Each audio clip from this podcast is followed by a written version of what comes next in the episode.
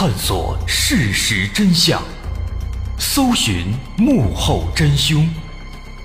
欢迎收听《绝密档案》，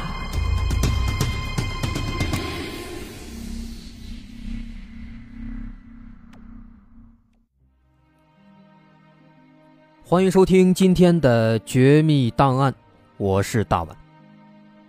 今天咱们来说说历史上杀人最多的女性连环杀手——吸血佳人巴托里夫人。这期也是由我们的一位朋友来提供的稿件。咱们平时如果提到吸血鬼呢，可能大伙都会想到著名的吸血鬼伯爵德古拉，但是大伙可能不知道。除了这个吸血鬼伯爵德古拉呀，这个吸血鬼家族里边呢，还有一个很著名的吸血鬼女伯爵，哎，她就是著名的吸血佳人伊丽莎白·巴托里夫人。这个人在历史上，她可是真实存在的。咱们当代的很大一部分的吸血鬼文学作品当中啊，那些女性吸血鬼的形象，大部分都是来源于伊丽莎白·巴托里。因为这个人呢，他经常做一些很残忍、很血腥的事情，啊，比如他喜欢用处女的鲜血来洗澡，还喜欢喝这些女孩的鲜血。他的这些残忍的、血腥的行为呢，就让人们很容易，哎，跟这个吸血鬼给联系起来。所以呢，人们就把这么一个历史上真实存在的这么一个人物给归到了吸血鬼家族里边，也因此呢，很多人还把他叫做是德古拉伯爵夫人。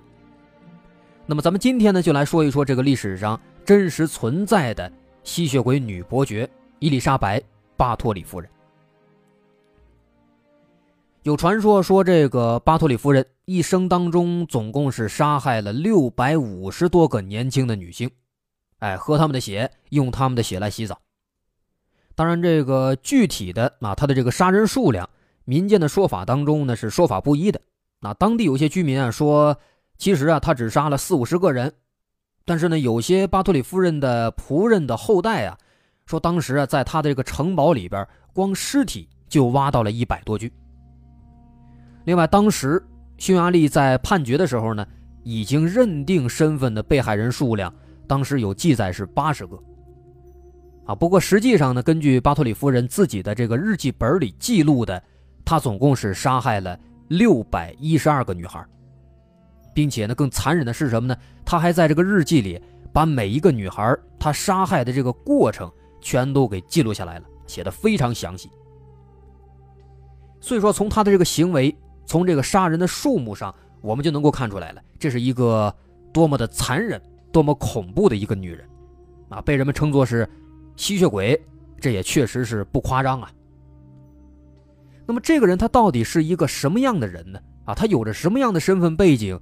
能够让他轻易的能够杀死这么多女孩呢？他又是怎样折磨并且杀死这些女孩的呢？以及到底是什么让他最终变成了这么一个疯狂的女杀人魔呢？哎，咱们接下来就给大伙慢慢道来。首先，咱们先看看这个人的背景。伊丽莎白·巴托里啊，这是她的全名。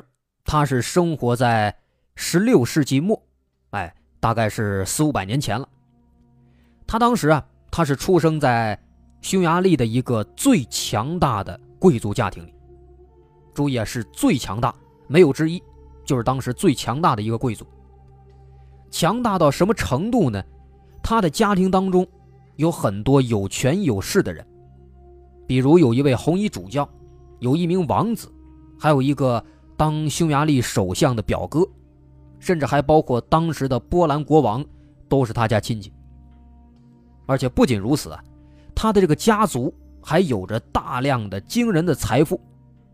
后来经过历史考证，他们家的这个财富啊，甚至比当时的匈牙利国王还要多呢。然后看完他的家族多么厉害，咱们再看巴托里夫人这个人，她呢其实是一个很聪明又非常漂亮的女人。啊，具体表现在哪儿呢？他精通很多门语言，比如拉丁文、德文、希腊文等等，掌握了很多门。另外呢，还对科学、对天文学非常感兴趣。可以说，他这个人如果放在咱们现代啊，也是一个不可多得的才女。另外，更重要的是，她还是一个才貌双全的美女，被称为当时匈牙利的第一美女。哎，那么说到这儿，大伙可能就更好奇了：这样的一个才貌双全，还有着无上的权势和财富的女人，她怎么会变成杀人狂呢？没有这个必要吧？这一点呢，咱们就要从她的婚姻开始说起了。在一五七五年，因为一场政治婚姻。当时十五岁的伊丽莎白嫁给了二十六岁的纳达斯迪·弗南克伯爵。订婚之后呢，他就搬到了位于匈牙利萨法的恰赫济斯城堡，并且在这个城堡跟这个纳达斯蒂伯爵举行了婚礼。据说当时这个婚礼的盛况啊，他们邀请了有四千五百人来参加这个婚礼。从这个数字上，咱们也能够看出来。这家他们这个权势有多么大？那么他们生活的这个恰赫基斯堡，后来也就成为了女伯爵主要的杀人地点，可以说成了一个真正的人间地狱了。那么后来在他们结婚之后啊，纳达斯蒂伯爵就把他的房子啊，也就是这个恰赫斯基堡，以及位于恰赫斯基的别墅，还有周遭的十七个乡镇。都作为礼物送给巴托里夫人。于是呢，可以说，女伯爵她就成为了恰赫基斯地区真正的统治者了。那么，有了这样的政治权力和这大量的财富，也就使得他能够非常轻易的抓捕或者诱骗那些无辜的少女，从而对他们实行这些残忍的行为。那在这儿啊，咱们还要再了解一下她的这个丈夫纳达斯蒂伯爵。这个纳达斯迪他是一个什么样的人呢？他是一名军人，在战场上表现的非常的骁勇善战，而且战功卓绝，被称为是匈牙利的黑英雄。但是呢，虽然说他在这个事业上非常棒，但是呢，到了家里他就是另一个样子了。因为这个人啊，他性情非常的残暴，很凶残，他经常的打骂自己的奴仆。而且呢，这个打骂还不是一般的打骂，虐待，有时候甚至一生气了打死好几个人，甚至啊，他曾经据说呢还虐待过自己的妻子啊伊丽莎白·巴托里夫人，甚至呢还和自己的这个妻子巴托里夫人一起合伙哎虐待他们的仆人，以此为乐。当地有一个传说，说当时结婚的时候啊，这个纳达斯蒂伯爵他曾经呢把很多奴仆给杀死。然后呢，用这些奴仆的鲜血盛起来，作为礼物献给自己的新婚妻子巴托里夫人。所以，咱们可以认为，巴托里夫人后来变成了这样的一个女杀人狂，跟她丈夫是有一定关系的，跟当时被丈夫虐待以及和丈夫一起虐待仆人，跟这些行为应该都是有联系的。具体表现在哪儿？比如当时纳达斯蒂伯爵本人。他是常年在外征战，在外头打仗。那这时候呢，巴托里夫人自己在家里没意思，他就带着自己最信任的亲信，一起呢，在他的这个地下室里，用一些小刀啊，用针头啊，用这些东西来虐待、折磨他们的仆人，以此为乐。啊，不过这个时期呢，巴托里夫人她只是把这些东西作为爱好，还没有开始她的血腥杀戮。哎，她这个时候折磨这些少女们，只是为了满足自己这个残忍的嗜好，或者呢，是对丈夫虐待自己的一种发泄的行为。而真正的导致他后来变成一个不折不扣杀人魔的，是一件非常偶然的事情。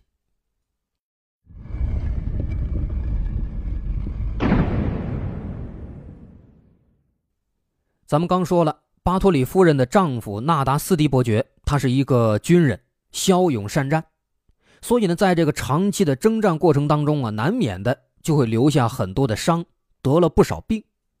但是他这个人呢，又马马虎虎，对这些病啊不在乎。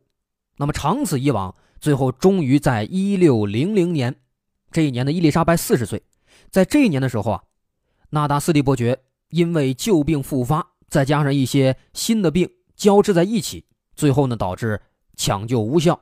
去世了。那么后来，巴托里夫人开始不断的杀人，这个导火索呢，在这个时候也就开始出现了。因为她毕竟是女人嘛，啊，都爱美，都想永远的年轻，永远漂亮。但是现在呢，她毕竟已经四十了，老了，没那么漂亮。这个事儿啊，本来就一直让她非常苦恼。那现在她的丈夫又死了，虽然说丈夫经常虐待她，但毕竟是夫妻一场嘛，她还是很依赖丈夫的。那现在丈夫死了，非常受不了，心里难受啊。这时候这个事情就成了一个小导火索了。于是啊。他就开始想开了，想寻找一些能够永葆青春的办法，其中呢就包括参与一些邪教组织，希望通过什么巫术啊，或者一些特殊的献祭仪式啊，来让自己变得更加的年轻美丽等等。不过时间长了，他发现这些办法都不顶用，哎，不能够让自己变得漂亮，都是徒劳的。直到有一天啊，早晨起来。巴托里夫人在这个镜子前坐着，她的一个女仆就帮她梳头，哎，结果梳着梳着，这个女仆不小心把巴托里夫人的一根头发给拔下来了。拔下来之后，她疼啊，哎，当时立马就生气了。生气之后啊，他就把这个梳子抢过来，狠狠地砸到这个女仆的脑袋上了。结果呢，因为他太生气，一使劲儿啊。就把这个女仆的脑袋直接给砸破了，这个伤口还挺大，血都呲出来了。这个血呲出来呢，当时就呲到了女伯爵本人的身上啊，包括脸上。这个时候啊，他一生气一回头，偶然间呢看了一眼镜子，他看到镜子里边这个自己啊，脸上虽然说是沾了血了，但是也不知道是因为这个鲜血映衬的。还是因为阳光好，正好就显得漂亮。总之啊，他看到这个镜子里的自己呀，哎，脸色好像红润了很多，而且皮肤啊好像变得更光滑了，显得自己啊很年轻、很漂亮，就好像是一下子年轻了二十岁一样。就是这么一个非常偶然的事情，就让他觉得，哎，少女的鲜血可以让自己永葆青春。于是他当场立马就命令。身边的仆人们，赶快把这个拔他头发的这个女仆呢，给扒光了，然后啊，把他这个身上都给割破，扔到一个大桶里，然后他自己呢，就在这个桶里边，哎，给自己全身进行美容。于是从此之后，从一六零零年到一六一零年这十年当中，他派人故意啊，以非常丰厚的工钱作为报酬。引诱附近村庄里的少女来他的这个城堡里边当他的仆人，把这些少女骗到城堡之后，他就把这些少女抓起来，对他们施行一些酷刑，自己啊先搞一些乐子啊，让自己高兴一会儿，然后呢玩够了之后，跟杀猪杀驴一样，把这些女孩就放到屠宰场里边，全都给杀死，把他们的血都给放出来，自己呢要么是直接喝，要么是拿这些血。哎，来洗澡洗脸，以此来保证自己这个美丽的容貌。在这个巴托里夫人开始这样大开杀戒的初期啊，她呢曾经还啊不厌其烦的请当地的这个牧师给这些死去的女孩按照正统的这个仪式进行安葬。但是慢慢的，这个死的人呢是越来越多，牧师啊就感觉有点不对劲了啊，他拒绝。给这些女孩做各种仪式，并且呢，还有点怀疑，认为巴托里夫人这个城堡里边有鬼。那巴托里夫人这时候呢，她也发现这个问题了，她感觉这个牧师啊，应该是在怀疑自己，于是呢，她就威胁这个牧师啊，让他不要问太多，也不要往外说，同时命令他要继续啊，给这些尸体呢，秘密的下葬，秘密的做一些仪式。但是慢慢的，因为这个尸体啊实在是太多了，同时呢，好像啊也没有什么人发现这个巴托里夫人有什么异常，所以时间长了，慢慢的呢，很多尸体在埋葬的时候啊就不那么谨慎了，甚至有一些尸体随便的找个地方挖坑直接就埋了。啊，再到后来呢，因为他杀的人越来越多，啊，没有那么多的普通人家的女孩子供他用了，于是呢，他甚至开始直接去诱惑、诱骗那些低层贵族家里的孩子。但是啊，咱们都说是没有密不透风的墙，这越来越多的女孩失去消息，杳无音信，当地的村民们慢慢的就感觉不对劲了。人们发现，好像这些女孩啊，都是在去了城堡之后，哎，慢慢的就没信了，就消失了。终于，在一九一零年这一年，有一个女孩侥幸的从城堡里边逃出来了。出来之后啊，马上就向国王报案了。最终，匈牙利的国王在了解情况之后，下令逮捕这个巴托里夫人。在一六一零年十二月三十号这天晚上，卫兵们带着家伙直接就冲进了城堡大门，逮捕巴托里。不过，来到巴托里夫人的房间之后，这些卫兵们是着着实实的吓了一跳啊！进门第一眼就看到了一个女孩的尸体，这个尸体血已经流干了。除了这个尸体之外呢，旁边还有一个还没死还喘气的女孩，被绑在那儿，身上被扎了很多洞，整张桌子到处都是血。另外呢，在地牢里，他们还发现了更多的其他的女孩，有的人的身上。被扎了很多洞，还有的人身上被打的是伤痕累累，虚弱的坐都坐不起来了，嘴唇都是白的。最后呢，在这个城堡的下面，哎，他们还发现了几十个年轻的姑娘。这些姑娘看起来，哎，应该都是被放干了血以后扔到这儿的，啊，有的人呢死了，有的人甚至还活着，在那儿啊，很虚弱的在那儿哀嚎呢。当时啊，卫兵数了数，在这个地方。就光是已经死的女孩的尸体，就有五十多具，就这还不算那些还没死的，不算那些已经被埋的、被烧毁的。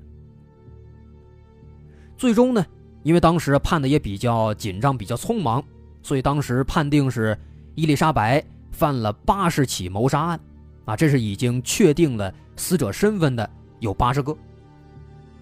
不过呢，当时啊，这个制度也是比较特殊的。因为他的这个身份呢，是贵族啊，所以当时法律规定啊，贵族不能判死刑，就给他判了一个终生监禁，把他关在一个小黑房子里啊。这个黑房子也是曾经他虐待自己仆人的一个地方。不过呢，很快四年之后啊，关了四年多，他就死在这个房子里了。据说当时啊，人们给他的这个尸体下葬的时候，因为村民们都恨他呀，引起了很多次暴动。那后来实在没办法了，把这尸体。送回到了巴托里家族在匈牙利东部的一个地下墓穴里。不过呢，后来据说在一九九五年的时候呢，人们又把这棺材给挖出来了。但是当时人们一看，他的这个尸体呢不翼而飞了，不在棺材里，不知道去哪儿了。哎，这也是一个未解之谜，到现在呢，人们还没有查清楚。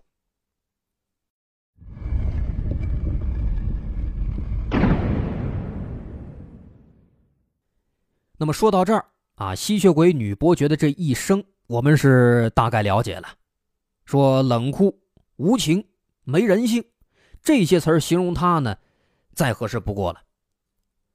那么她到底这是有多么残忍啊？没人性到什么程度啊？对那些可怜的女孩们都做了些什么呢？哎，咱们在前面没有细说，那咱们在这儿呢，就给大伙举几个简单的例子。比如说呢，在冬天的时候。他会把一些抓来或者骗来的女孩子呢带到雪地里，把她们的衣服扒光，然后不断的往她们身上泼冷水，直到说这些冷水因为天气冷，在她们身上直接冻住了，哎，不泼了，然后眼睁睁的看着这些女孩慢慢的被冻死。再比如在春天，春天哎万物复苏，小树啊小花啊发芽了开了啊，小动物们呢也都出来了，这个时候啊。他会把一些这个女孩领到这个树林里边，也是把衣服扒光，然后呢，在他们身上浇上蜂蜜，浇完之后绑在这个野外的小树林里。人身上都是蜂蜜啊，哎，很多虫子啊之类的就会过来吃，哎，慢慢的、慢慢的，虫子多了，把这些女孩身上的皮肤都给啃掉了。这个过程啊，很漫长、很痛苦，咱们很难想象。哎，他呢？就会看着虫子们把这些女孩慢慢的给吃掉，另外还有一些更残忍的方式，啊，比如咱们小时候都看过《还珠格格》，里边呢有一个镜头，说是容嬷嬷用针扎这个小燕子的指甲缝，哎，这个巴托里夫人她就爱这么干。再比如啊，听见有的这个女孩惨叫了或者求救了，她就派人用这个线啊，把他们的嘴给缝起来，等等等等。另外呢，除了单纯的虐待。咱们前面还说了，他还经常的参加一些邪教的仪式，他用这些女孩呢，也经常来举行一些仪式，目的呢，都是为了让自己永葆青春。像是什么活人祭呀、喝人血之类的啊，经常出现。到了后期啊，为了每天都能够喝上人血，他甚至发明了一种叫做“铁处女”的刑具。这个铁处女啊，是一种非常残忍的刑具。是一个人形的铁笼子，啊，具体这个形状呢，跟这个人形棺材差不多。然后呢，这个笼子它是分成两半的，里面呢有很多突出的长钉子，哎，把人们绑在这个里边之后呢，人进去把两面一合，这个很多钉子就会扎到这些人的身体里。然后因为这个钉子它是有长有短，哎，一般来说呢都是手腕那个部位比较长。所以先扎到手腕里，然后呢，慢慢的扎到脚脖子里，再之后就是脚、眼睛、肩膀、屁股等等。而且更残忍的是，这个东西呢，它不会立马把人扎死，它钉子也不是特别长，所以说不足以致命。哎，顶多呢就是扎进去这么一点让人正好就是够流血，人们够惨叫了，扎到这个程度。那么在这期间呢？这里边的这些少女们就会不停的发出惨叫啊，有时候叫好几天，才能够慢慢的死去。啊，一般来说，等里边人死的时候，他们体内的这个血流的也差不多干净了。所以说，这个女伯爵她就是这样把这些抓来的少女们关到这个铁处女里边，用这个东西呢来榨取人们的鲜血，由此啊，她的这个残暴嗜血，可见一斑了。那么了解了这么多，咱们肯定啊就好奇了，到底是什么原因让这个女伯爵变成了这么一个臭名昭著的吸血鬼杀人魔呢？咱们在这儿呢总结了三点原因。首先，第一点原因，咱们都知道，伊丽莎白她是出生在一个庞大的贵族家庭，在当时的匈牙利和波西米亚等等地方，像伊丽莎白这样的贵族呢。他们是掌握着生杀大权的，咱前面也说了，她丈夫送给她了十七个乡镇。那么这些贵族之间，他们为了巩固这个家族的权力，让这个利益不被分散，让家族更团结，他们通常呢就会选择近亲通婚，啊，有时候为了联合还会选择联姻。那么伊丽莎白她就是一个近亲通婚的产物。咱们应该都知道，近亲通婚。其中一个最大的一个坏处，就是他们的孩子容易出现各种先天性的缺陷。伊丽莎白她就这样，虽然说啊，她的确是很漂亮，才貌双全，但是啊，她的精神其实一直不太正常。至于原因呢，啊，可能是因为癫痫病，也可能呢是因为其他的神经系统缺陷。具体的表现，她的精神首先来说很不稳定，经常变得神经质，很容易发怒。暴力倾向非常严重，还喜欢杀死小动物以此取乐。生性残忍这四个字儿放在他身上可以说是很贴切的。然后第二个原因，可以说呢，他是受到了家族成员的影响，以及一些人的助纣为虐。在这儿，咱们可以具体来说四个人。首先是巴托里的叔叔，还有他弟弟。他的叔叔是一个撒旦教徒，他的弟弟呢又是一个有名的大色狼。那么从小在这样的家庭环境里成长，耳濡目染当中就会导致他也同样的去崇拜一些什么邪教了。所以后来呢，他也会举办一些什么活人祭呀之类的类似的邪教仪式，并且呢，慢慢的还养成了性虐待的特殊嗜好。然后第三个人是她的丈夫，哎，我们刚刚也介绍过。她的丈夫呢是一个英勇的军人，但同时呢，他也是一个虐待狂，为人非常凶残，性情也十分暴躁。这一点咱们也提到了。他曾经呢带着他的妻子啊巴托里夫人一起虐待仆人，以此为乐。这是她丈夫对她也有影响。另外第四个人是一个臭名昭著的女巫安娜。安娜她跟伊丽莎白一样，也是虐待成性，同时呢，他也是伊丽莎白的挚友，作为他的左膀右臂存在。伊丽莎白当时干的什么坏事，基本上这个女巫安娜也都参与了，来帮助她举办什么邪教仪式啊，用各种方式虐杀那些女孩啊，甚至还有传言说，说这个女巫安娜跟巴托里夫人。哎，俩人还搞同性恋，这是第二个原因。然后第三个原因，也是他杀人的直接原因，就是为了保持青春和美貌。前面咱们提到了，说伊丽莎白长得非常漂亮，号称是匈牙利的第一美人而且她这个人呢，很虚荣，而且很骄傲，所以她老了以后啊，有皱纹了、难看了，她不能忍了。所以呢，当时在偶然的一次机会，哎，发现这个人血好像可以让自己变得漂亮之后，她就开始迷信上这个想法了，对这个青春美丽的渴望就慢慢的转化成了对少女的鲜血的渴望，从而不断的杀死这些女孩来取血，不管是喝血还是洗澡用血，总之是不断的杀人，不断的取血。那这个情况下，本来他就生性残暴啊，现在呢？又有了一个不断杀人的理由，于是慢慢的，她就变成了这样的一个吸血鬼女伯爵。那么，以上这些就是咱们今天要说的吸血鬼女伯爵巴托里夫人的故事。那在最后，我们要感谢这期节目的稿件作者，他的昵称叫维娜。为什么要感谢他呢？首先，不光是因为他写的这篇稿件确实非常好。同时呢，还因为他是我们的一位忠实的听众，而且呢，再过两周啊，在这个月的月底二十三号，薇娜就要结婚了。她的未婚夫呢，也是我们节目的忠实听众。所以在这儿，我们提前给他们俩一个祝福，祝他们新婚快乐，希望他们以后的日子能够越过越好，也祝福他们亲亲密密，白头到老。